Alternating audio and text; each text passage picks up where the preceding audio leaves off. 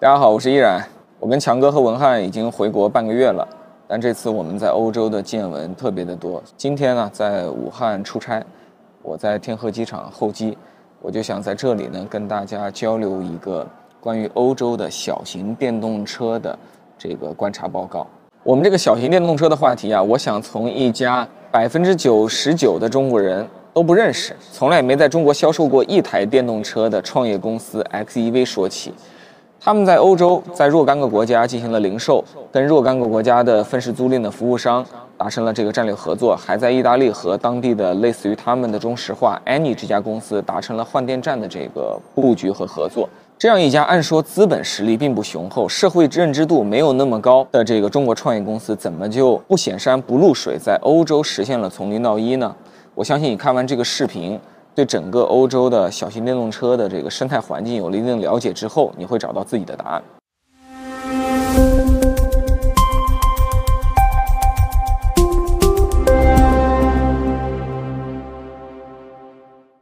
我很明确的跟大家讲，欧洲有南北差异，中国有南北差异，但是欧洲汽车市场的南北差异显著的大于中国。我们从一个局部的典型对比。就能够看出这种差异是如此的巨大。大家来看看瑞典最畅销的车型的平均车长，我们再看到这个南欧市场的典型代表意大利最畅销的车型的平均车长。如果你愿意拿我国的辽宁省和我国的广东省或者是福建省，你去做一个对比，你会发现我们的差距和他们的差距不是一回事儿。也就是说，对于欧洲市场啊，这个小型车永远是不可分割的重要一部分。这跟你是燃油车、电动车、氢能源车没有关系。在欧洲，小型车是很多人的刚需。你让很多欧洲人从燃油车过渡到电动车，可能挺困难，但花一些时间，他能够完成这个转型。但你让他从开小车变成开大车，这几乎不可能。这背后的原因有很多啊，除了停车位的原因，除了这个街道的原因，除了道路设施的原因，啊，这个当然也有充电桩的原因，而且还有一个很大的原因，其实是经济原因。欧洲跟中国的另一个差异是，在中国，其实你能买上车，你在中国总体来讲是中等以上的一个经济水平，啊，很多中国的真正的底层人民。他是没有驾照，他是不开车的。但在欧洲不一样，欧洲基本上是一个个人的普及型的消费品，这意味着他们的比较底层的人民也要买车，而他们的购买力是相当有限的。小型车总体来讲，在整个汽车市场中还是比较便宜的存在。那我们来看看现在的欧洲的这个电动车市场，到底给大家提供了怎样的选择啊？我们看看这个意大利啊，真的目之所及都是小车，一台兰 c 亚的小车。一台，呃，欧宝的 Crossa 小车，啊，这俩都是 A 零级或者说是 A 零零级的，然后这台我觉得是 A 三个零级的 XEV。其实刚才找车位的过程中，就看到这个路边的小道上，总有这种车。你看这个为什么意大利这种 A 零级啊、A 零零级的这种入门级车卖的多呢？这种车晚上停车都有巨大的优势。啊，我也想停啊，但 MG 四对这个位置来讲，其实稍微会大了一点点，容易影响这个交通。但是即使是这种位置啊，我们刚找了一圈，其实也没有看到。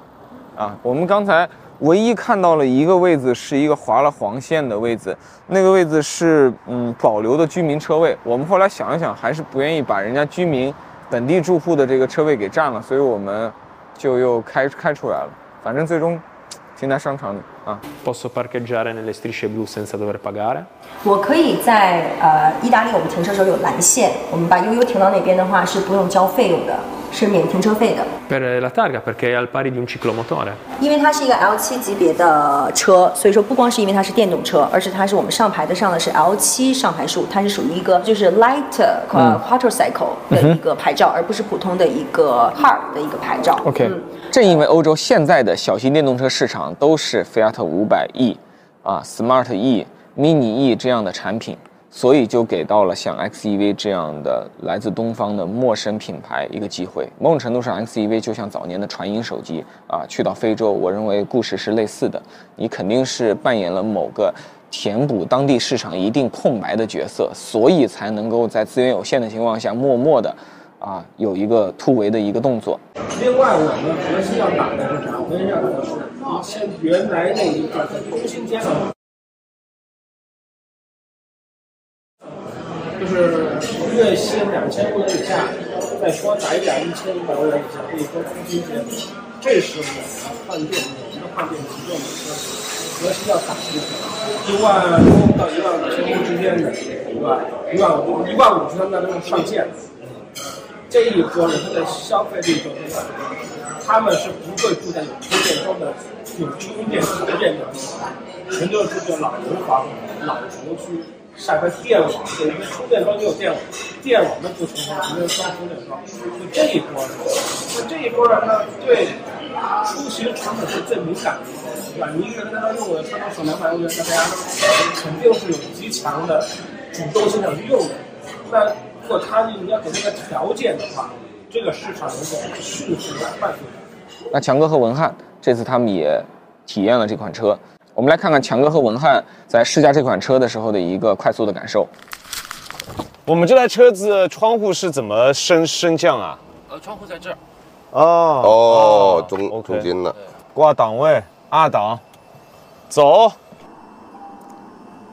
他们出发了，文翰开着这个 XEV，啊，没有后车影像，没有，对，哦，还有 S 档哎运动的，它这边还有 S 档。对，啊，普通模式先开，我操，我感觉有点不太行，你要打方向打狠一点，多 因为它没有那个助力转向，啊没助力的，对，它没助力的。那就健身神器。这车目测应该只有两米多，不到三米。我说实话，感觉非常慌。不过这个慌并不是因为这台车子的关系，而是因为我第一次开这么小的这样子的一台车，然后我已经很多年没有开过不带助力转向的那个车车子了，所以我我现在其实心情有一些忐忑。速度起来以后，它的转向的感觉就好很多了，这就是典型的没有助力转向的车子。速度起来就变轻了。对，我觉得刹车还行，动力的话确实比较弱一点。不过如果只是做一台 sharing car 的话，我觉得也够用。嗯，你觉得它有助力转向吗？我觉得一定没有，我觉得是没有，没有的。对，但其实电车要做助力转向，应该说是个很容易的事情，可能是出于成本成本或者说维护的考虑吧，还挺好上手的。转向半径不是很不是特别小，真的我也有这样子的感觉。嗯，加上这个方向低速的时候有点重，，对，所以你没有感觉它特别的小。嗯，其实比开一般的小车会吃力一点点。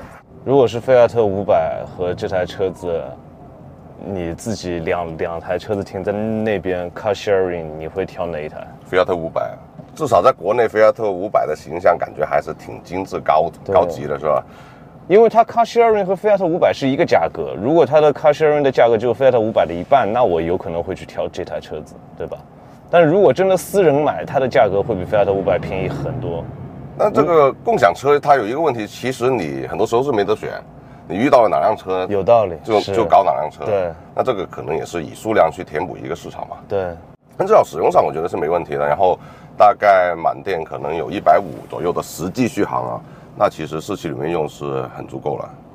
嗯哼，这边的 car sharing 我不知道可不可以跨城，如果单纯在一个城市里面是肯定够的。然后刚才体验了它那个换电，真的比加油还快。对，哎，走速度起来以后，就就挺正常的，对，刹车也 OK 啊，没有没有说很很软。off road 了前面。那至少它过这种大的颠簸不会说硬碰硬，还还是有缓冲的，嗯，OK 的。我觉得这台车子让我想起了我家里九九年的那一台桑塔纳，九九年的，因为它完全没有助力转向，所以我第一把倒车的时候就很不适应。哦。嗯，让我想起我家那台吉利豪情，也是一个时期的产品，也是没有方向助力，哦，对。但是它的刹车和动力当然比我以前那种一点零的油车要更好，然后空调也挺给力的。嗯，但反正如果要让我实话实说的话，这台车子我开起来没有小车的感觉，哦，为什么？因为首先我离这个玻璃的距离很远，它整个 IP 的距离非常长，非常长，让开跑车。对，让我有了一种这台车子是一台大车的这种错觉在里面，但它其实后面的空间是非常非常小座。椅不能往前吗？可以啊，但问题是你从这个仪表到前面，其实还有很长一段距离。，对，就车头并不短，是，然后再加上它低速的时候没有助力嘛，你就感觉挺费劲的转弯，所以你不会觉得说这个车特别轻巧，但是速度起来还好，而且它车身窄，的确是穿行那个小巷，然后很多车的地方会感觉比较轻松。所以所以你跟我一样看到转向比的问题，对吧？就是我其实期待这车有一个很小的转向比，像开卡丁车。而且一定要有助力转向。OK，但这台车子现在在越低速的情况下，它开起来越费劲。就是它车小，但开起来没觉得小。对，而且低速动力，我不知道是不是出于安全考虑，或者说容易上手，它调的其实动力反应不是很很灵敏。嗯你开起来觉得动力还是会有点连脚，有点有一点点笨啊，并不是印象中电动车那种唰就来了，不是这样。其实可以再灵巧一点，开起来会更轻松，视野还挺通透的，就让你整个感官，你不觉得这这个车还有天窗哈？，对，还还分了两半，然后就是阳光挺通透，开起来会觉得挺宽敞的，然后腿部空间呐、头部空间都还还 OK。同时我们在都灵的这个市中心啊、去到了一家 Any 的这个加油站，在那个加油站呢。旁边就有一个 Any 和 XEV 联合打造的这个换电站，我们还看到了他们是怎么进行换电的。啊、我这个多次在中国体验未来的换电，但是像 XEV 这样的换电，就有点像未来换电的一个超级 mini 手动版。这个就是这个换电站啊，XEV 的换电站，这是在意大利都灵的市区的一座叫 Any 的加油站，Any 相当于他们的中石化，然后 Nado Nado 会给我们演示一下这个换电的流程，Please Nado。这车真的很小，它只有两个座位，左右布局。然后现在在这边，他们可以，呃，去买，也可以用这种 car sharing 的方式，汽车共享的方式，啊，类似于国内的分时租赁了，啊，那个很很容易的提供给这个用户，就像摩拜过去的运营模式是一样的。嗯、这边就流行按分钟啊，或者是按半小时单位的时间来进行计费。好，假设你是个用户啊，你这个呃用户应该不会自己不需要自己来换，就是你用户只管用车，反正这个车最后没电了的话，工作人员会把它弄过来，然后来做换电。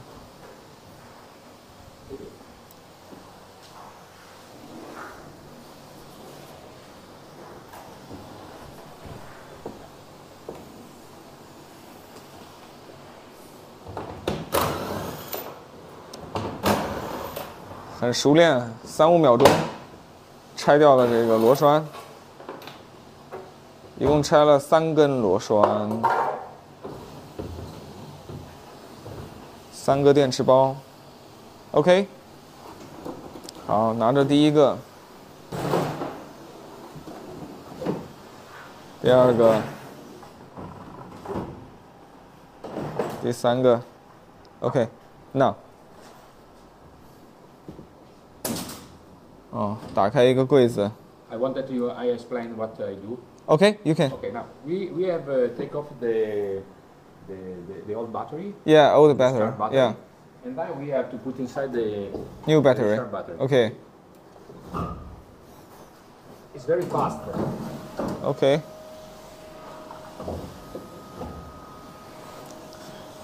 你要是经常来这里换电的话呢，你可以省掉健身房的月卡。